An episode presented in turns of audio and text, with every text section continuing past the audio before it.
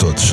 O meu nome é Mário Portela. O meu nome é Bruno Pinho. Estás no podcast dos temas esquisitos que provocam pensamento. E é isso que queremos fazer contigo. Investigar e partilhar factos e conjecturas sobre estes mesmos temas. No último episódio, tu ouviste falar de 300 anos de gente a colocar o rabiosque em cima do trono mais cobiçado do mundo. Foram os primeiros 300 anos da Santa Sé. Hoje vamos trazer-te o resto, porque vamos de facto dizer-te aquilo que não devíamos dizer. Aquilo que não interessa que se diga. Queremos cimentar ainda mais esta dúvida. Queremos pôr-te a pensar. A pensar e a provocar-te a sair da caixa, mas isso são outros 300. 300, 300, 300.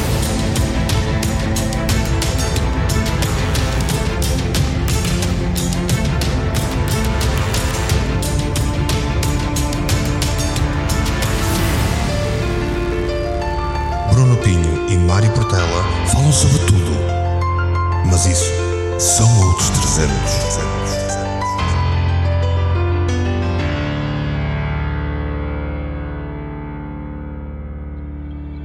Se gostavas de patrocinar este podcast e, quem sabe, até ter o teu próprio podcast, vem conhecer as condições do canal Portugal Místico. Por um lado, estás a patrocinar o projeto da rádio e, por outro, estás a ingressar num programa de incentivo ao podcast que é único em Portugal contacta-me.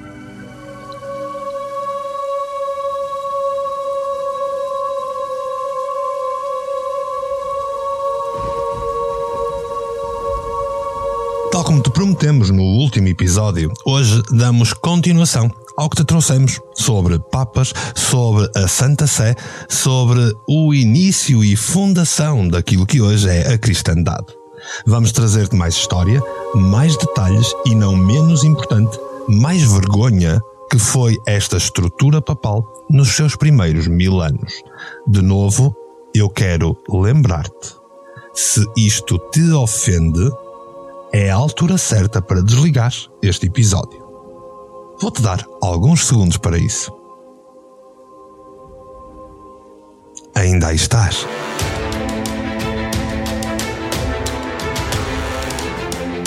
Chegamos com isto, Assis terceiro ali entre 432 e 440, que merece um comentário particular. Este Papa foi acusado pelo Padre Bassos de ter violado a religiosa Crisógone e de ter cometido incesto com a sua própria filha.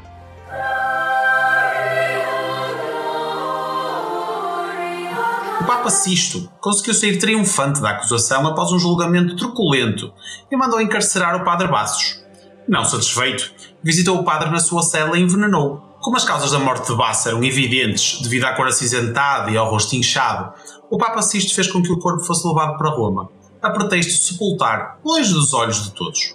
Com isto, o que é que ele conseguiu? Sair impune do seu crime. Felizmente, tinha a bula papal, que já tinha sido inventada anteriormente, que o protegeu e deveria ser único e exclusivamente julgado pelos papas. E posso dizer que este, pelo menos, foi daqueles que nós temos como documentado a ser eh, um adúltero que, ainda para mais, pratica incesto. Além disso, foi um fantástico assassino que conseguiu esconder, ou mais ou menos, porque ficou registado e documentado. O que serve para te dizer que tudo o que vais ouvir neste episódio está documentado. São factos. Segundo estes mesmos documentos, até ao ano 600 sucede-se uma série de papas, entre os quais voltamos a encontrar um leque de acontecimentos de todo o género. Félix III era casado duas vezes simultaneamente, Símaco foi acusado de crimes horríveis. Chega Vigílio, que conservou o trono graças a uma vida repleta de horrores, assassinos abomináveis e subornos. E terminamos com Pelágio, que foi acusado de assassinar o seu antecessor, Vigílio, e tomar a si o trono por ocupação forçada. Curiosamente, Bruno, vê o nome que ele toma, Pelágio, e vê o que é que Pelágio hoje em dia quer dizer. Será que descobrimos aqui a etimologia da palavra? Já serão outros 300. Isso são outros 300 de facto, mas estávamos a falar de papas. E vamos hoje dividir os papas em eras. Porquê? Porque os documentos chamam a próxima era a Era dos Milagres. Isto porque Gregório I, ali pelo ano 590, foi o inventor do purgatório. Sim, ele é que o inventou porque não existe o purgatório em lado algum, nem na Bíblia, nem em nenhum apócrifo. Este senhor, este Papa, este Sumo Pontífice, inventou o purgatório. Este Papa foi acusado de envenenar um bispo, presta um fraco favor à história da humanidade, já que manda queimar as obras de todos os autores profanos que ele não gostava, e a sua piromania leva-o a incendiar a Biblioteca Palatina fundada por César Augusto. Durante o seu reinado, ele ainda publica um édito a proibir os padres casados de se divorciarem. Em consequência desta ação, os infanticídios aumentam acentuadamente na cidade, chegando ao ponto de ser encontrado no fundo das águas, muito recentemente, mais de 6 mil crânios de recém-nascidos. Ai, é tão estranho falarmos disto tão estranho. Estas são as fundações da Santa Sé. Entre os 31 papas que se seguiram a este Gregório I, destacou-se um Diodato, que se atribuiu a si mesmo o milagre de beijar um leproso e o curar. Um Martinho, em que durante o seu reinado a corrupção atingiu um recorde total em Roma, em que se pagava para se obter milagres. E a Era dos Milagres não acaba por aqui. Temos um Agatão I que realizou numerosos milagres curando vítimas da peste e chegando até a ressuscitar mortos. Isto tudo documentado. Ou seja, afinal havia papas que tinham poderes. Por exemplo, há um Sérgio I que chegou ao pontificado de uma forma muito peculiar, tendo sido nomeado juntamente com outros dois papas, e vendo-se obrigado a comprar o trono aos seus concorrentes. Estávamos ali a jogar o preço certo, mais ou menos. Uma vez no poder, este Sérgio I vingou-se cruelmente destes dois contestantes. Seria mais tarde acusado de adultério e de abuso de uma jovem religiosa, mas nunca do assassinato da concorrência, porque matar papas, afinal, se fores um papa, safas-te. Isso não tem problema nenhum. E a este Constantino sucede Estevão II, que não hesitará em aplicar toda a sua crueldade contra o seu antecessor, acusando-lhe de ter arrebatado o trono de Roma. Pasmem-se então, quando descobrimos que Estevão manda arrancar os olhos e cortar a língua ao bispo Teodoro, amigo e defensor de Constantino. Bem, a ele e a toda a gente que dissesse mal dele, na realidade. assassina o padre Valdipet depois de torturas terríveis e condena Constantino a receber mil golpes na cabeça e a ser-lhe arrancada a língua. Este criou um jogo tipo a nossa pinhata, em que punha o povo a bater nos mortos. pinhata! Este criou um jogo tipo a nossa pinhata, em que punha o povo a bater nos mortos. Era uma diversão que eles tinham na altura, enfim. O reinado de Estevão II foi uma infindade de barbaridades. E estes são os representantes que Deus escolheu.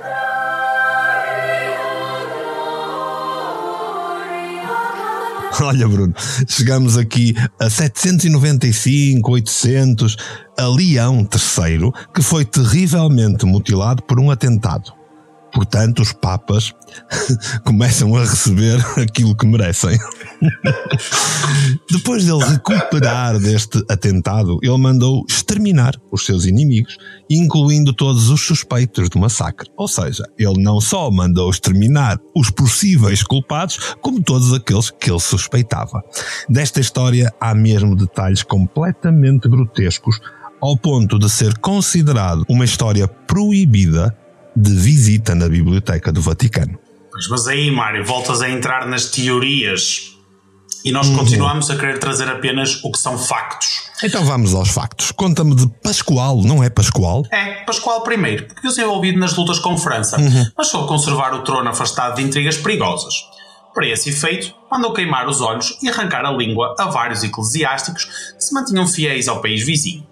Como carecia de donativos financeiros, anunciou que lhe aparecera Santa Cecília, num sonho em que lhe indicara o local onde repousavam os seus restos mortais.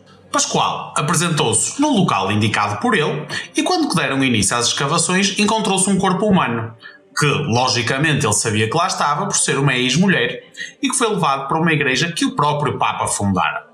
Conseguiu então que as pessoas visitassem o local se fizessem grandes ofrendas. E hoje em dia continuamos todos a acreditar na Santa Cecília. Santa Cecília, que era nada mais, nada menos que a mulher assassinada de Pascoal.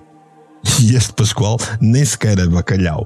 Entre os papas que se seguiram ao bacalhau, desculpa, ao Pascoal, citaremos apenas Sérgio II, que recebeu a alcunha de Guan de Couchon, ou Focinho de Porco. Vindo depois dele, chegou Leão IV e seguiu-se-lhe então a história mais fabulosa, que é a história da papisa Joana. Bells, sweet silver bells, all seem to say throw cares away. Papisa Joana? Então uma mulher foi papa? A lenda da papisa Joana é das histórias que mais incomodam o Vaticano, até aos dias de hoje, e uma das que mais intriga historiadores e crentes. Há quem defenda que apenas se trata de uma lenda, e há quem ateste que se trata da mais pura verdade, citando documentos oficiais retirados da própria Biblioteca do Vaticano, que curiosamente já não podem ser visitados. Hum, curioso. Curiosamente também te posso dizer que toda esta história está tão documentada porque se tornou uma espécie de história preferida de Hollywood que até já há um par de filmes. O problema e argumento principal para quem defende que é apenas uma lenda é não haver registros sobre a papisa Joana em documentos da época. E isto é mentira. Os defensores que tratam esta história como verdadeira consideram que o poder da Igreja naquela altura explica a falta de registros sobre a papisa. Uma vez que o Vaticano nunca iria permitir a divulgação de documentos que confirmassem a ascensão de uma mulher ao trono de São Pedro. Afinal, quem escrevia os livros na altura eram os clérigos, ou não? Exato, mas vamos ao que sabemos, juntando informações dos vários livros da especialidade. A história original relata que tudo começou no final do século IX, mas os mais renomeados historiadores afirmam que a Joana foi papisa na época da confusão da Diocese em Roma. O ano não se sabe ao certo, porque todos os relatos públicos fora da Biblioteca do Vaticano foram queimados e ninguém tem acesso ao da Santa Sé. No entanto, presume-se que tenha sido ali entre 850 e 1100. No livro A Papisa de Donna Cross, um dos livros mais vendidos sobre o assunto, a papisa teria nascido em Constantinopla e fez passar por homem para fugir das perseguições impostas pela própria Igreja em relação ao acesso à educação pelas mulheres. O livro descreve uma mulher extremamente culta com um elevado grau de entendimento em filosofia e teologia. Ela terá ido para Roma e ter-se apresentado como monge, convencendo os restantes membros da Igreja da sua sabedoria com a morte de Leão IV, assumiu o trono de Pedro, com o nome de Leão VII. Teria sido descoberta. Quando? Quando acometida pelas dores do parto. Deu à luz em plena procissão uma criança fruto de um caso com um dos guardas.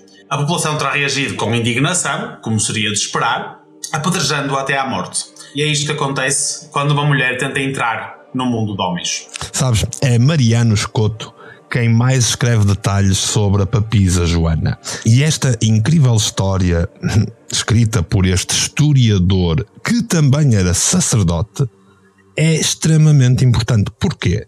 Este homem, este sacerdote, este Mariano Escoto, é constantemente citado como um dos principais historiadores com mais fidedignidade à história. Ora, se ele era um sábio religioso que esclareceu todas as dúvidas nas suas crónicas, então também é válido tudo o que ele escreveu sobre a papisa Joana. E com efeito ele era tão importante, tão importante, que ainda hoje a sua reputação criou-se de tal maneira que Inglaterra, Escócia e Alemanha reivindicam para si a honra de serem a pátria deste Mariano Escoto.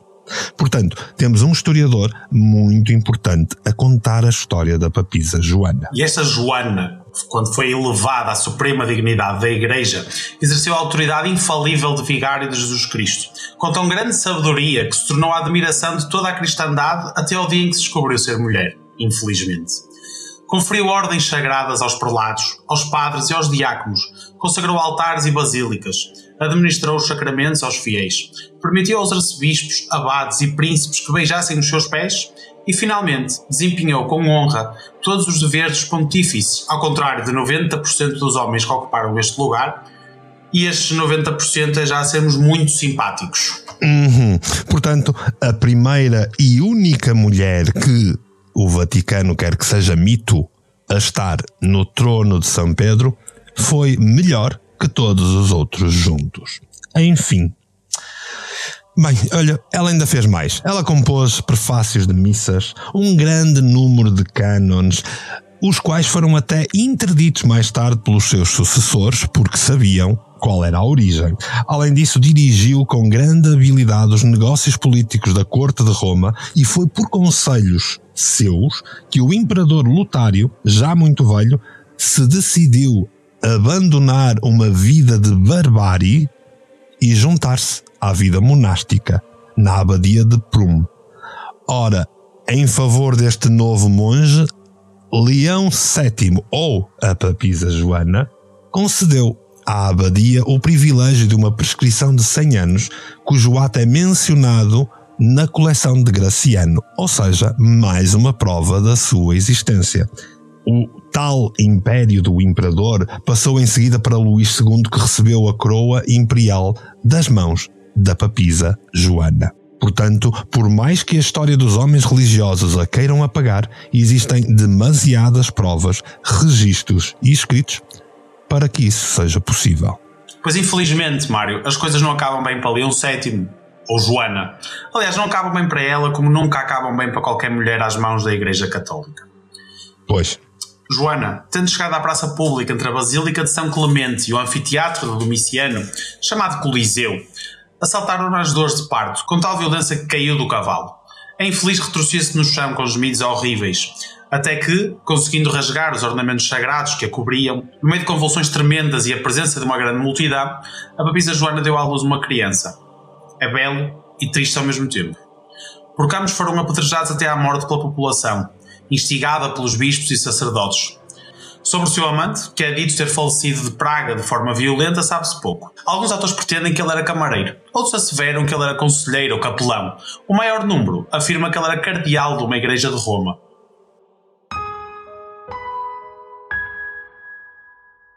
Não podemos deixar acabar este episódio sem sublinhar que, mesmo que fosse um mito, a história em torno da papisa Joana é um exemplo ilustrativo do papel das mulheres na Igreja Católica e que atravessa séculos de misoginia e discriminação no acesso aos cargos da organização da cristandade.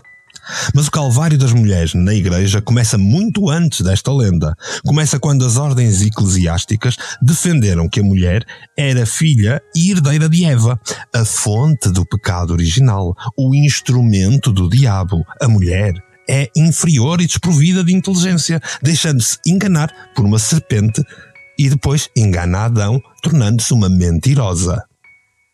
Ora bem, esta sedutora mulher foi sempre o alvo da Igreja. E esta visão passou a fazer parte dos artigos teológicos da época sem a mínima contestação, passando-se a ver na mulher um caráter maléfico e promíscuo que precisava ser disciplinado foi proibida a mulher ocupar ou desempenhar cargos públicos e a lei secular, ainda em voga nos dias de hoje, na religião católica, afirma, e passo a citar o que diz nesta lei católica. As mulheres são frívolas por natureza, ardilosas, perspicazes, apegadas ao material, avarentas e de pouquíssima ou quase nenhuma inteligência. Isto é muito triste, de facto. O drama sofrido pelas mulheres prolongou-se até finais do século XVIII e início do século XX, quando, de forma mínima, diga-se, as mulheres passaram a reivindicar os seus direitos em busca da emancipação feminina. No entanto, a Igreja permanece fechada à emancipação feminina e à alteração do papel das mulheres no seio da Igreja. Só que isso não vai ser sempre assim dentro das portas da Santa Sé. Pois não? Estás a falar da Madame Marósia?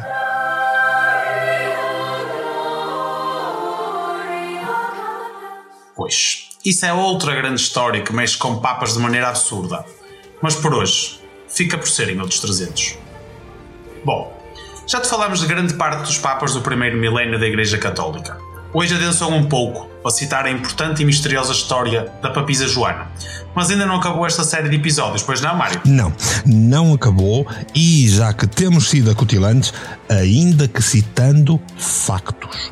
Sublinho factos.